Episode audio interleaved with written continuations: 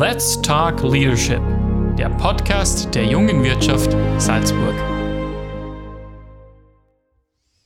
Herzlich willkommen zu einer neuen Ausgabe von Let's Talk Leadership, dem Podcast der jungen Wirtschaft Salzburg. Ja, es freut mich sehr, dass ich heute im Pinzgau bin, in Niedernsiel. Ich bin jetzt vorher auch wieder auf das Firmengelände gefahren es ist sehr viel in Holz gehalten. Das ist vielleicht keine Überraschung. Wir sind da bei Meisnitzer Holz angelangt. Mir gegenüber sitzt Josef Meisnitzer, seines Zeichens Geschäftsführer und Gesellschafter von nicht nur der Firma, sondern einem großen, ich sage mal, Firmenkonglomerat, über das wir gleich noch ein bisschen reden werden.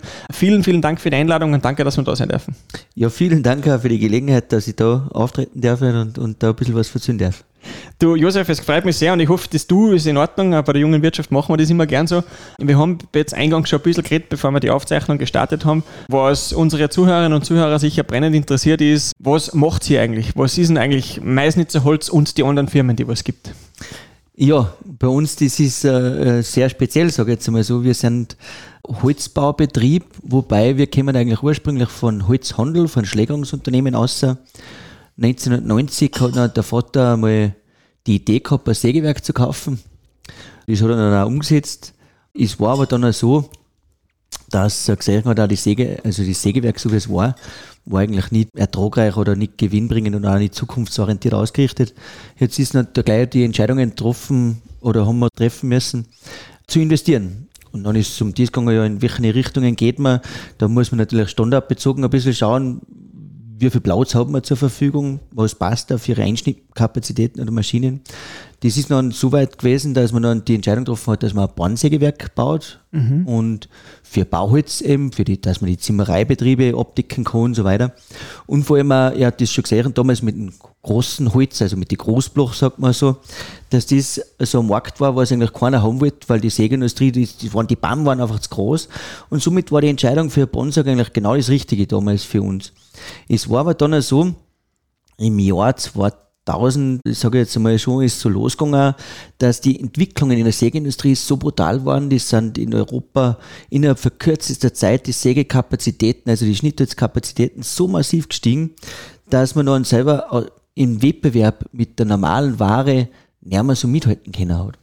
Und dann ist noch, noch dazu gekommen, Jahre später, die Entwicklung von die Holzwerkstoffplatten und so weiter. Auch im Holzbau, dann ist man mehr im Holzbau auf das gegangen, dass man gesagt hat, statt ein Kantitzel hat man einen Leimbinder hergenommen, statt äh, ein Riegel, wo man sagt, man tut das noch mit der Rauschelung verschlagen, ist noch ein USB-Platten gekommen und die Entwicklungen haben natürlich uns im Unternehmen extrem weiter damals. Und man hat gesehen, man kann in die Richtung nicht mehr weitergehen. Und deshalb war dann die Entscheidung dahingehend so, dass man gesagt hat, man muss irgendwo in die Weiterverarbeitung gehen oder irgendwo sie verändern. Und da hat der Vater damals schon eine sehr zukunftsweisende Eingabe gehabt und hat sich gedacht, na irgendwo aus dieser dies Runde nur eckig zu machen, also Schnitt jetzt draus zu machen, ist zu wenig. Er möchte da mehr einige in die Weiterverarbeitung und sozusagen auch für den Holzbau.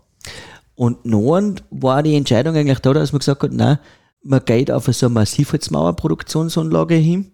Das haben wir damals gesehen, im Holzkurier war da so ein Inserat drin von einem benachbarten Maschinenbauer, so muss man sagen. Die Firma Hundecker, die hat da so ein System entwickelt gehabt, wo man gesagt hat, nein, eigentlich, das könnte gut passen. Dann hat man sich das einmal angeschaut und kurz darauf haben wir sich dann wirklich entschieden und gesagt, ja, man investiert das Ganze in die ganze Anlage. Wollte aber ursprünglich eigentlich komplett anders da, wie wir jetzt die Entwicklungen gemacht haben, weil wir wollten vorher die Produkte an die Zimmereibetriebe verkaufen. Das heißt, dass wir einfach als Sägewerk das Ganze herstellen, die Wand, und das dann an die Zimmereibetriebe verkaufen und, äh, und somit unsere Wertschöpfung einfach noch generieren. Wobei noch, aber am Markt war das so, wir haben die Anlage gekriegt und kein Zimmereibetrieb wollte eigentlich die Wand kaufen. Gell. Jetzt war das natürlich, ja, war das für uns in Wahrheit schon eine Tragödie im Prinzip, gell, weil wir haben noch nicht gewusst, jetzt haben wir da eine neue Anlage da und wir haben keine Kunden, ja, wie tun wir denn einmal? Dann war es so, dann sind wir selber als Familie, muss ich ganz ehrlich sagen, ich habe damals noch in dem Bereich Finanzdienstleistung gearbeitet, ich war bei einem großen Konzern da tätig und habe die Firma damals aber finanztechnisch und mit dem Businessplan und so weiter begleitet und dann war es aber so, jetzt haben wir gesagt, na, das geht gar nicht so in die Richtung, wie wir das uns vorgestellt haben. Wir müssen zusammenhelfen. Und dann ist meine Schwester, die was ja Ärztin ist, sie ist Fachärztin für Neurologie. und hat aber alle nur als grüne Mantel auch noch. Und dann sind wir halt gemeinsam, wir, also ich, meine Schwester, Mama, Papa und unser Betriebsleiter auf die Baumess gefahren mit unserem Produkt und da haben wir das gesagt, wir waren die ersten Massivholzmauerhersteller in Österreich mhm. Und sind mit dem Produkt dann so auf die Messe gegangen und haben aber von der Bauwirtschaft noch nicht viel Ahnung gehabt. Wir waren aber überzeugt vom Produkt, weil die Wand an uns für sich selbst so brutal gut ist. Wir haben das gesehen, weil die ersten Versuche haben wir mit uns selber gemacht. Wir haben die ersten Häuser für uns selber gebaut und auch vermietet. Und wir haben ja ein Fernnetzwerk gerade dabei und haben das dann auch gemerkt für die Heizkosten und für die Betriebskosten haben wir gesagt, und das ist ja unglaublich gut. Und somit waren wir so überzeugt von dem Produkt. Und dann sind wir so mit der Überzeugung sind wir auf der Messe präsent gewesen. Und gleich drauf haben wir aber gemerkt, die Wand findet Anklang am Markt und das wollten die Leute auch haben. Und nur wir haben keinen Zimmereibetrieb gehabt. Jetzt haben wir noch einen Zimmerer angestellt die was für uns noch die Event aufgestellt haben sozusagen. Und dann ist das halt weitergegangen. Somit hat sich das Ganze dann so weit entwickelt, dass wir auf einmal gewachsen sind und gewachsen sind und immer wieder einen Schritt voraus gewesen sind am Markt. Und dann war es schließlich auch so, dass andere Zimmereibetriebe bei uns angefragt haben, ob sie nicht die Wanderer haben können, weil mhm. dann hat sich das ein bisschen umgedreht, weil wir halt am Markt äh, präsent waren und durch die Mess eigentlich haben wir uns das ganze System so ein bisschen aufgebaut. Mhm. Und du hast aber das eingangs gesagt in unserem Gespräch, es ist jetzt nicht nur mehr die Meisnitzer Holz GmbH sozusagen, sondern mittlerweile gibt es da mehrere Firmen noch. Wie ist das entstanden? Wie habt ihr euch dann weiterentwickelt, da mit den anderen GmbHs bzw. Unternehmen? Ja, das war recht witzig, weil es war so, dass ja durch die Bauindustrie selber habe ich gemerkt, es wird extrem viel gebaut, gell. Überall wird gebaut und alles drumherum. Und unsere Zimmerer selber, die was mir das Zeug vermittelt haben zum Beispiel, waren dann so, dass wir festgestellt haben, ah, irgendwo, wir können uns da eigentlich das Geschäftsfeld nochmal entsprechend erweitern.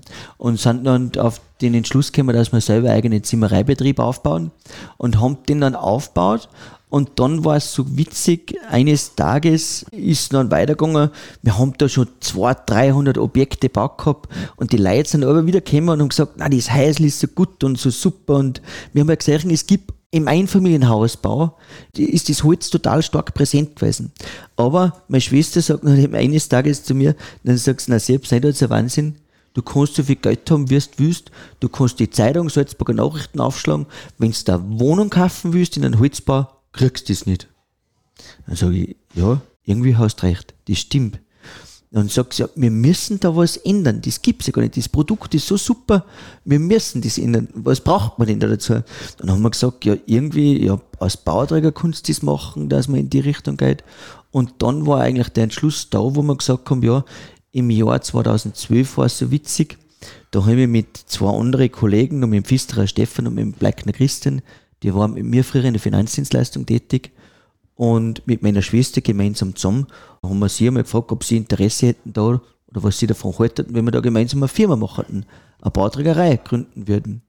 Nun hat der Stefan gleich gesagt, ja, ah, das war eh cool, weil das hat ihm schon allweil so taugt, das Bauen so ein bisschen, das interessiert ihn auch Projektleitung und Bauleitung.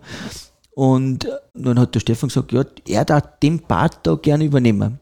Dann hat meine Schwester gesagt, als Ärztin, als Medizinerin, dann sagst du, ja, für sie war es voll cool, wenn es die Umweltmedizin macht, weil das passt zu ihr gut dazu mit der Baubiologie und eben äh, wegkommen von den künstlichen Stoffen, weil man wohnt ja schon teilweise damals, hat, man war der Passivhausbau total präsent am Markt, mit Folien gearbeitet hat und so weiter, eigentlich nicht natürliche Materialien und hat aber, aber großartig von Holzbau geredet. Mhm. Und dann hat sie gesagt, ja, nein, sie möchte gerne Umweltmedizin dazu machen. Und bei uns, der Bleikner Christian, der hat dann gesagt, ja, irgendwie war es eh cool, weil dann hat er die finanzielle Regeln, die Förderungsberatungen machen und die Finanzierungen für die Kunden abwickeln. Und schlussendlich ist dann für mich nur mal eins überblieben, ja, irgendwer braucht das Gewerbe auch. dann, dann war es immer so, dann habe ich gesagt, ja, wisst ihr was, dann fange ich studieren noch. Dann habe ich Immobilienmanagement studieren angefangen. Und während meinem Studium haben wir parallel dazu das ganze Unternehmen aufgebaut. Wir haben am Montag aber ein Mastermind gemacht, das heißt, wir sind alle, jeden Montag sind wir zu viert, das ist heute nach wie vor, wir sitzen jeden Montag, haben wir sozusagen ein Gesellschafter-Meeting, weil wir sind alle zu viert gleichteilig beteiligt. Und haben am Montag unser Mastermind und da werden die Entscheidungen getroffen und auch über Erfahrungen geredet. Also wir haben auch sehr viel gelernt in unserer Zeit. Der Stefan hat noch gleich die Ausbildung gemacht zum Bauleiter, Bauleiterkurse besucht, Energieberaterkurse gemacht, dass man weiß, allein schon vom Energieausweis außer wie die Aufbauten sein sollten, wie sich das Ganze verhält. Und so hat sich ja jeder weiterentwickelt in den einzelnen Bereichen und ist nachher eben schlussendlich mit der Gründung ist das noch so entstanden, das Unternehmen. Und dann haben wir aber gleich gesagt, die Immobilien GmbH, dass wir gesagt haben, nein, wir brauchen eigentlich eine eigene Finanz GmbH außer. Dann haben wir die Sieges Finanz GmbH gegründet und dann waren die Schritte so nach und nach, dass wir gesagt haben, ja, Spenglerei war noch fest dazu und dann haben wir eine Spenglerei auch noch mehr gegründet und da haben wir einen super Spenglermeister, einen Jungen wie Benjamin, der was gesagt hat, na, Bank, das ist echt cool, da darf ich auch gerne mit und so hat sich das Ganze entwickelt. Und heute oder heuer freue ich mich voll, dass wir jetzt so weit schon sind, dass wir in Gresten Holzwohnbau in Lohn-Salzburg machen werden. Das wird erst in Tolgau passieren. Und da freue ich mich wirklich sehr drauf, dass wir die Richtung eingeschlagen haben und dass wir den Weg gehen dürfen beeindruckend. Also es ist unglaublich, wenn man dir zuhört, was ich alles auf die Haxen gestellt habe und wirklich auch die letzten Jahre da in diesem Vierer-Konglomerat gemacht habe. Ich versuche dort ein bisschen den Brückenschlag vielleicht zu finden, weg von der Firma mehr hin zu dir als Person, weil das heißt ja bei uns Let's Talk Leadership und es geht auch um die Führungspersönlichkeit, die dahinter steckt. Und du hast auch schon gesagt, du warst finanztechnisch äh, vorher unterwegs, hast dich dann auch vom Studium her nochmal weiterentwickelt. Wie wichtig ist für dich einfach Bildung und Weiterbildung auch im persönlichen Umfeld? Das ist natürlich immer personenbezogen. Ich bin ein Typ, ich mag es nicht gern, etwas nicht zu wissen und mhm. auf andere Leute total angewiesen zu sein. Jetzt war für mich aber wichtig, dass ich mich selber so weit eine Meinung darüber bilden kann oder dass ich mich so weit ausbilde, dass ich zumindest einmal die grundlegenden Dinge weiß, dass ich nicht blauäugig sein kann oder, oder bin, dass ich irgendwo einrutsche in eine Sache, wo ich sage, ah, das wollte ich eigentlich gar nicht.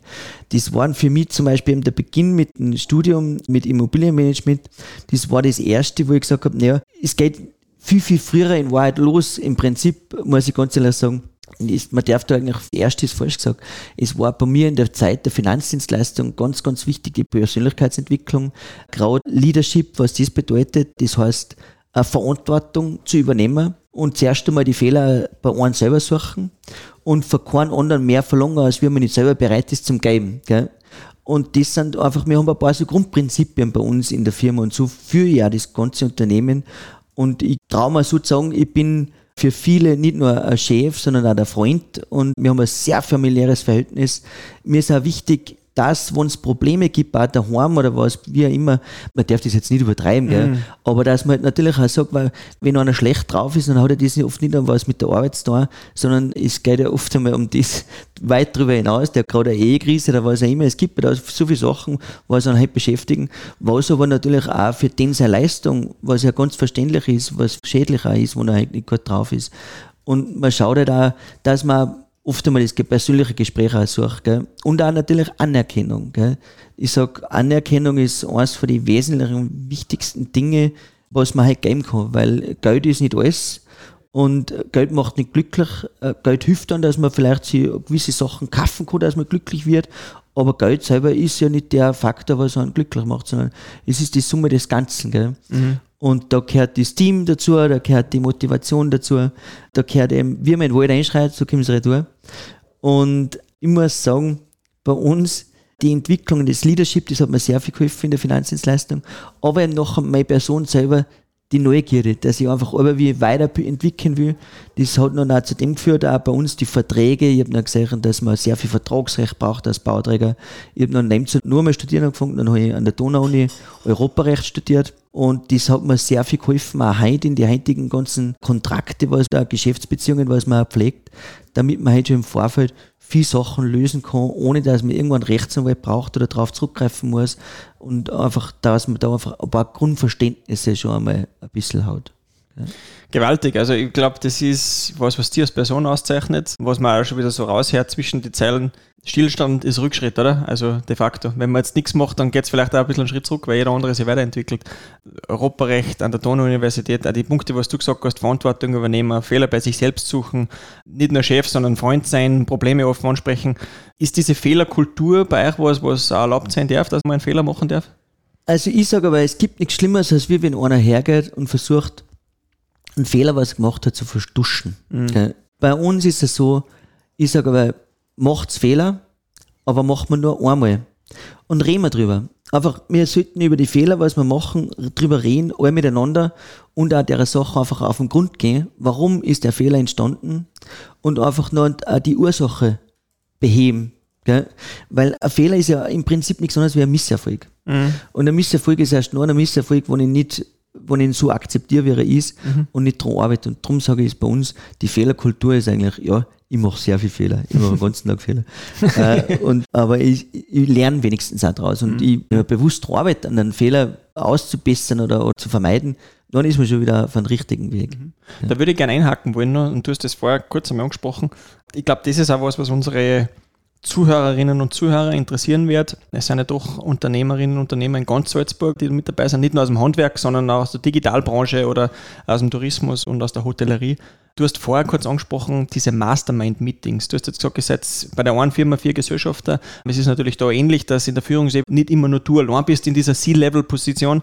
Was ist dieses Mastermind-Meeting, beziehungsweise welche Struktur habt ihr vielleicht da im Top-Management geschaffen bei euch intern, damit die Firmen bestmöglich auch gesteuert werden können? Äh, ich muss sagen, wenn man mich heute so privat fragt, gell, wir haben es geschafft, dass ich ein vollkommenes Unternehmen der Bauer oder der kreiere. Und das haben wir eben nur deshalb geschaffen, weil wir vier Gesellschaften sind, unterschiedliche Charaktere sind, total unterschiedlich und niemand sich für so wichtig nimmt, dass nur seine Sache so wichtig ist. Und das ist das Schöne. Wir haben das geschaffen in dem Mastermind, dass im Prinzip läuft es ja so, die Finanz von Go bei uns, da bleibt der Christian, der erzählt einmal, wie er sein Tag gelaufen oder beziehungsweise seine Woche gelaufen ist und da geht es auch teilweise über private Dinge, aber es wird in dem Bereich immer angesprochen, Fälle, Situationen, Erlebnisse, was man gehabt hat in dieser Woche und wo man sagt, wir gehen jetzt eh mit der Situation um oder was haltet ihr davon, was habt ihr für Meinung dazu, dass man eben andere Meinungen zulässt und für sich selber dann das Beste aber dann wieder rausnimmt und nacheinander kommt da jeder dran halt, sage ich jetzt mal so. Mhm. Und das ist das Schöne, wo wir halt große Sachen haben, das wird gemeinsam besprochen. Natürlich ist es so, dass man halt selber schaut, dass man seinen Standpunkt da vertritt. Das ist nicht aber nur eitle Wonne und nur Sonnenschein. Aber das Schöne ist das, wo man mehrere Ansichten hat und mehrere Menschen fragen kann, die was in Wahrheit das gemeinsame Ziel verfolgen. Und das ist eben wichtig, auch wieder ein gemeinsames Ziel zu haben. Und geht man einen richtigen Weg. Gell? Auch wenn man eine falsche Entscheidung getroffen hat, dann ist es vielleicht trotzdem die richtige gewesen. Mhm. Was würdest du mitgeben an unsere Zuhörerinnen und Zuhörer, die was vielleicht gerade an diesem Punkt da sind, dass Unternehmen verändern wollen oder dass vielleicht vor großen Herausforderungen und Problemen stehen? Was würdest du denen mitgeben wollen, dass du sagst, okay, vielleicht mit den Tools oder mit der Einstellung oder mit den Skills könnt ihr eine Probleme meistern? Ich sage es so, im Sport ist es ja oft einmal so. Jeder verfolgt ein großes Ziel gell? oder ein kleines Ziel. Je nachdem Tätigkeitsfeld, das ich mich gerade bewege wir haben das so gemacht. Wir haben einmal den Markt analysiert damals und einmal geschaut, wie viele Firmen gibt es überhaupt auf dem Markt. Welche Firmen sind cool, sage ich heute einmal so. Also, wie eine Betriebe waren lässig. Wer hätte es denn gern? Also, mal einfach mal so quasi so ein Wunschkonzert. Wie schaut das heute aus, wenn ich schon fertig hätte, gell? Meine Firma. Wie, wie hätte es denn gern? Und nachher muss man einfach wirklich den Mut haben, Schritt für Schritt die richtigen Dinge zu tun und gewisse Dinge einfach weglassen. Einfach lassen. Aufhören, das zu tun und einfach den neuen Weg bestreiten, wo man sagt, ja, am Pfad, der was schon austreten worden ist, zigtausendmal, den brauche ich nicht nur mehr gehen, ich muss einen neuen Weg gehen. Und ich weiß auch heute draußen, es sind viele äh, Unternehmen natürlich total betroffen auch von der Pandemie-Geschichte, weiß ich, bin ich zutiefst überzeugt davon. Ich sage halt nur so, die, was vorher schon zum Knappern gehabt haben, die haben natürlich jetzt noch mehr zum Knappern. Nur es geht um das, wenn ich vorher schon zum Knappern gehabt habe, dann muss ich vielleicht meine Philosophie überdenken. Ein kurzes Beispiel ist auch oft einmal in der Musikindustrie. Viele Künstler versuchen, ihr eigenes Ding durchzuziehen und es ist in der Musikindustrie oft einmal die Gefahr da, dass man sagt, man will sich selbst verwirklichen, aber das gefällt noch keinen. Dann wird man nicht erfolgreich sein damit. Das ist aber die Schwierigkeit, eben die Grenz, die Gratwanderung zwischen dem, dass ich meine eigene Persönlichkeit nicht verliere, meine eigene Identität bewahren kann, aber trotzdem State of the Art bin, weißt, dass ich halt sage, okay, ich gefällt dem Markt und ich, tr trotzdem lasse ich mich nicht verbirgen. Und das ist so ein bisschen das Kunststück, was jeder Unternehmer ein bisschen berücksichtigen sollte, ist das, zukunftsorientiert zu bleiben oder mhm. zu sein oder zu werden, je nachdem. Und da muss man sich immer wieder selbst hinterfragen, ist der Weg, das, was ich gerade mache, ist das erfolgversprechend? Mhm. Oder wie würde es ein erfolgreicher Unternehmer machen? Mhm. Da würde ich gleich hacken wollen. Wie bleibt es zukunftsorientiert, beziehungsweise Wirtschaftsstandort Pinzgau, wie Fachkräftemangel, Stichwort, wie kriegst du die Mitarbeiter in euren Betrieb ein? Was bietet es da? Also, Fachkräftemangel, es ist voll, ich will nicht sagen voll schwierig. Es ist die Situation voll schwierig. Weil früher war es ja so, es hat gereicht, den bequemen Weg zu gehen. Das heißt, man schaltet in die Pinzgauer Nachrichten oder in die Bezirksblätter an Nosen und hat sich zurückgeladen und hat gewartet, bis wer anruft. Jetzt hat sich die Situation so verändert, dass das halt, die Leute nehmen ja teilweise das schon gar nicht mehr wahr, wenn ich schaue, wie viele Stellenanzeigen das gibt auf dem Markt. Das ist ja unwahrscheinlich. So viel Leute hat ja der Pinsker gar nicht, wie bald Stellenanzeigen. Aber gefühlt, muss ich sagen. Aber es ist es so, dass ich heute sage, das geht nicht mehr. Heutzutage ist es so, man muss, freilich das andere, das braucht man schon, dass man präsent ist auf dem Markt und gesehen wird, sage ich mal so, aber auf der anderen Seite muss man hergehen, aktiv werden. Und das ist das Schwierige an der Zeit, dass man eigentlich als Unternehmer voll gefordert wird oder als kleiner mittelständischer Betrieb, so wie es wir jetzt sind, hat man ja viele Dinge, was man eigentlich erledigen sollte im Alltag. Und auf der anderen Seite sollte man sich aber ums Personal auch schon so kümmern, dass man schon bald eine eigene Personalabteilung braucht. Mhm. Und das ist aber genau der schwierige Punkt, wo ich jetzt sagen will, da wird es schwierig, weil es Zeit kostet. Es ist intensiv. Und ich weiß aber auch das, ein guter Mitarbeiter, der flattert nicht so ins Haus ein. Ein guter Mitarbeiter, das, die haben ja schon zig Stellen oder sie sind schon irgendwo und sind gut in ihrem Job.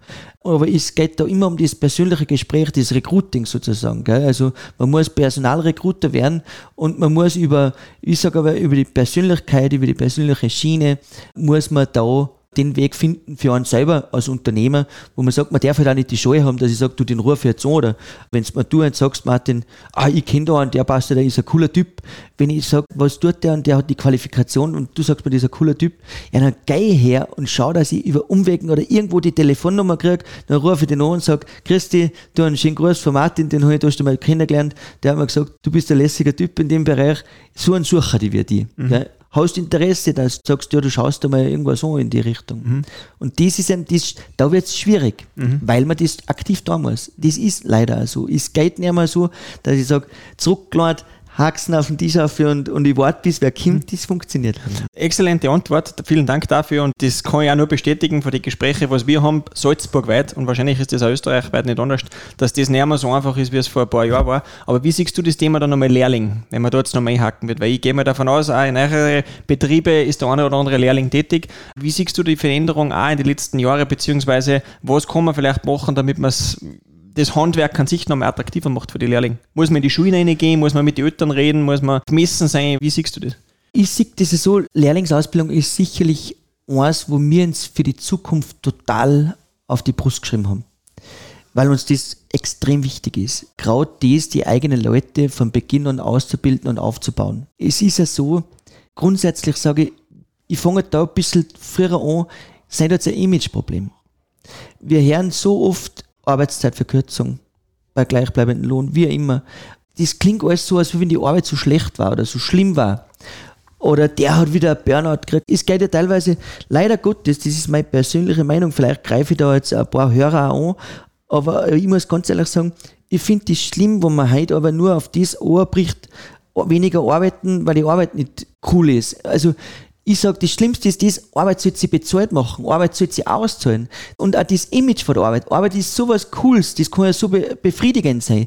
Allein wenn ich mir denke, der Einstein hat mir gesagt, das Holzhacken ist so cool, weil du siehst gleich das Ergebnis. Und, hat er das wirklich gesagt? es ist einfach so, die Arbeit ist ja, wenn ich halt eine tolle Arbeit habe, was mich befriedigt, was mich erfüllt, dann gibt es nichts Schönes.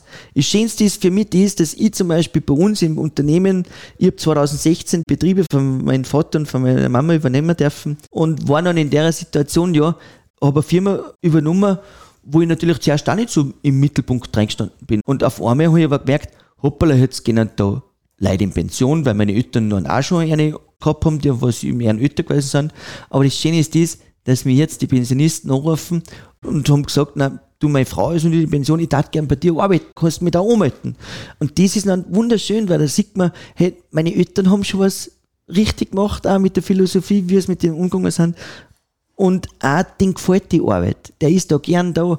Ist, die Zeiten sind vorbei, wo halt der Unternehmer der Bösewicht ist, so quasi der, was auf die Kohle aus ist und der Mitarbeiter wird ausgebeutet, wird dann sehr viel, bei uns kriegt jeder Mitarbeiter zum Geburtstag eine Torten von DPT zugeschickt. Mhm. Also, wo drin steht, vielen Dank, wo man eine Persönlichkeit, wo man einfach eine kleine Geste macht. Wir machen viel Feierlichkeiten. Darum, ich sage, es geht nicht nur mehr ums Finanzielle, es geht ums Persönliche und es geht um das Image, Arbeit und um die Standing-Arbeit, weil das ist für mich etwas, wo ich sage, Arbeit ist was super cooles. Also ich bin, gestern bin ich bis halb elf da gewesen, habe Schicht gearbeitet, gell, und habe nachher bei uns noch Leinplatten eingepresst. Um auch, weil da sind neue Mitarbeiter da, um auch denen zu sagen, hey, ich bin mir für nichts geschaut und ich weiß aber auch, um was es geht, um die Sache. Und das erfüllt mich nachher voll, wenn ich am Ende des Tages heimkomme und sage, wow, cool, jetzt habe ich das auch noch gemacht. Mhm. Da muss ich kurz einhaken, weil es ist Wahnsinn. Unsere Zeit vergeht leider viel zu schnell und ich habe nur so Themen, die was wir gerne besprechen wollen würden. Eins, was du kurz angesprochen hast, und da würde ich auch wieder gerne einhaken wollen, war das Stichwort Unternehmensnachfolge. Weil ich weiß, bei uns in ganz Salzburg, egal welcher Gau, gingen viele Jungunternehmer, genauso natürlich auch Bauern etc. vor der großen Herausforderung, dass man den Betrieb übernehmen will. Bei dir ist das jetzt schon passiert. Was würdest du vielleicht in ein, zwei Punkte sagen, waren für dich zu dem damaligen Zeitpunkt da die größten Herausforderungen, das von den Eltern zu übernehmen? Also bezüglich Unternehmensnachfolge muss ich sagen, da ich sagen, wir sind ein Paradebeispiel. Besser könnte man sowas nicht machen. Und da ziehe ich den höchsten Respekt vor meinem Vater. Der ist im September, glaube ich, sind wir mal mit irgendeiner, irgendeiner Veranstaltung gefahren, ich glaube sogar eh von der Wirtschaftskammer, meine ich war das. Und dann sagt er zu mir im Auto, Sepp, bricht du sehr, mit Ende Dezember möchte ich übergeben. Dann sage ich, wir. Du kannst ja nicht jetzt einfach so her und alles übergeben. Und dann sagt er, wohl, kann ich schon, möchte ja. Dann sage ich, wie alles? Ja, alles. Dann sage ich, Heisler, alles? Ja, möchte alles da. Sag weil mitnehmen mag ich eh nichts. Und lieber jetzt, dass wir das jetzt so regeln, bitte rufst du auf zum Notar und riechst alles zusammen, was wir haben. Und sage ich, ja, von der Aufteilung her, ja, sag die soll die Schwester haben. Ja, sag ich, aber dann hast du nichts mehr. Und dann sagt er, ja, ja, ist auch gleich. Nein, und das Wichtigste ist eben auch wiederum dies, bei einer Unternehmensnachfolge loszulassen. Das ist so viel wichtig, die jungen Leute tun zu lassen. Und ich habe dann auch zu meinem Papa gesagt, sage ich, ja Papa, du, du bist gut, ich kann das jetzt, was das war für mich so überraschend. Eigentlich war es eigentlich rumdrehen. Also, alles würde ich nicht mehr nicht, den Holzsondel, den musst du selber halten, weil das ist mir zu viel. Da bist du noch im, ja, sag ich, nein, passt, dann kalt sich den Holzsondel, den kalt sich noch weil das war ja schon von meiner Seite her eher eine Bitte, dass er nicht alles hergibt, weil ich gesagt habe, weil dann hast du noch deine Sache, dein Bad und fertig. Und dann war es auch so, dann hat er echt übergeben gehabt, selbst die Mitarbeiter in Wahrheit blöd geschaut, dass so quasi, das ist jetzt der Ernst, du willst jetzt übergeben. Und der hat sich nach, ab dem Tag nicht mehr eingemischt. Da war es aber noch eine Sonne und sind sie gleich mal auf Urlaub gefahren. Dann sage ich, du Mama, Papa, ist jetzt lustig, es könnt nicht einfach so Urlaub fahren. Ich brauche ja irgendwie, ich war ja mit der Situation überfordert, es bei heute auf morgen. Aber sie haben das einfach komplett vollstes Vertrauen gehabt und haben mich einfach da tun lassen und haben das übergeben. Und heute bin ich um jede Hilfe froh. Wir haben auch da halt nach der Übernahme habe ich noch gleich auch bei uns am Mastermind eingeführt, habe noch gleich jeden Dienstag kommt mir von der Holzmeißnitzer GmbH aus und vom ganzen Zimmereibetrieb aus ein Meeting, wo zu Beginn von 9 bis 10 sitzt die ganze Familie zusammen, spricht die ganzen Finanzen durch, auch private Sachen, wenn es halt um jagdliche Sachen geht oder so. Das sind halt einfach Dinge, wo man sagt, wo man halt als Familie zusammen sind und auch zusammenhelfen und zusammen stehen, sage ich jetzt mal so. Okay. Und das Wichtigste ist echt, das möchte ich tausend für jeden Zuhörer da mitgeben, ist, wenn man heute Unternehmer ist und den Betrieb aufbaut, ich weiß, es hängt jeder mit einem Herzblatt dran, aber das Wichtigste ist, loszulassen. Mhm. Und das Leichteste ist dies, einfach mal loslassen und wegfahren. Wenn man nichts mehr sieht, dann nichts mehr hört, dann ist es gleich einfacher. Ist gleich viel, viel einfacher, ja. Ich könnte echt mit dir noch ewig weiterreden, aber wir sind schon über der halben Stunde drüber. Deswegen würde ich jetzt eigentlich schon fast wieder zum Abschluss kommen. Und vielleicht können wir noch mal für ein Volume 2 oder für eine zweite Ausgabe, weil wir dann noch mehr Ground covern können, wenn man so schön sagt im Englischen. Aber eine abschließende Frage, und das ist eine, die stelle ich ja immer in jedem Podcast. Und das ist, ja, ich glaube auch dein Tipp oder das, was du gern an Jungunternehmer mitgeben willst. Ich weiß, wir haben jetzt schon viel geredet über Leadership, Verantwortung übernehmen, Fehler bei sich selbst suchen, über das, was wir eingangs gesprochen haben, was um deine Person gegangen ist. Aber was würdest du jetzt einen mitgeben oder einen auch mitgeben, die vielleicht die Idee im Kopf haben oder gerade gegründet haben oder vielleicht die ersten Challenges haben mit der Bank oder in der Finanzierung oder mit dem Businessplan. Was sind so deine Tipps, vielleicht in ein, zwei Sätzen abgerundet am Schluss noch, was du der jungen Wirtschaft mitgeben willst? Also der wichtigste Tipp ist sicher das, extrem sparsam werden. Sein Leben, wenn man sich selbstständig macht, bin ich voll der Fan dafür. Vor allem mutig sein, dass man den Schritt geht, aber unbedingt extrem sparsam sein. Die ersten drei bis fünf Jahre auf Sparflamme leben. Also ich muss sagen, ich habe keinen Urlaub nicht gemacht. Ich habe das Leben reduziert aufs Minimum und heute habe ich aber noch den Leitspruch zum Wohle der Gesellschaft. Mhm. Viele, viele wollen sich eine Träume verwirklichen durch die Selbstständigkeit. Du, aber das geht alles nach und nach. Nur man muss einem die ganze Sache Zeit geben. Das ist wie eine Pflanze, was ich zuerst sitze. Bei uns im Wald, wenn ich damit abschließen darf, ist es auch so, mich gefreut das irrsinnig mit den Kindern Bäume sitzen, in den Wald gehen, ein paar Pflanzen einsitzen und zu wissen, das kostet jetzt Geld und ernten dann einmal ins Urenkel oder wer immer. Und das ist genau dies, diese Einstellung braucht man, dass man heute sagt, man tut was, das kostet halt Geld und irgendwer profitiert dann davon, später aus. Und nicht gleich aber nur sich eigennützig sein und sich selbst wichtig zu sein, dass ich sage, ich tue das jetzt für mich und weil damit ich ja gleich ein Geld kriege und so weiter.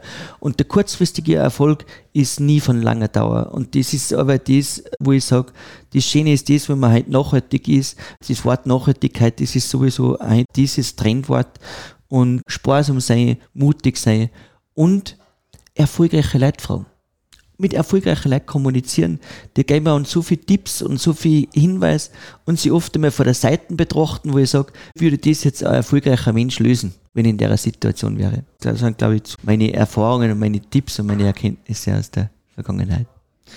Lieber Josef, ich glaube, da kann ich nicht mehr viel hinzufügen. Wie gesagt, äh, ich nehme dich da beim Wort und komme gerne nochmal für eine zweite Ausgabe, wo wir dann vielleicht über die anderen Firmenbestandteile noch reden. Nein, es war unglaublich informativ sehr motivierend. Tolle Worte von einem, ich glaube, Unternehmer par excellence. Du hast es selber gesagt, im Pinzgau. Es hat mich sehr gefreut, dass wir heute da sein haben dürfen. Vielen, vielen Dank für die Zeit und danke für die Einladung. Ja, ich sage auch recht schön Dank gell, und habe mich sehr, sehr gefreut. Und ich hoffe, es waren ein paar Sachen dabei, was die Hörer und Zuhörerinnen gefallen hat, beziehungsweise, und wenn es ja nicht so gefallen, sollten sie es nicht so weiter erzählen. danke dir, Josef. danke.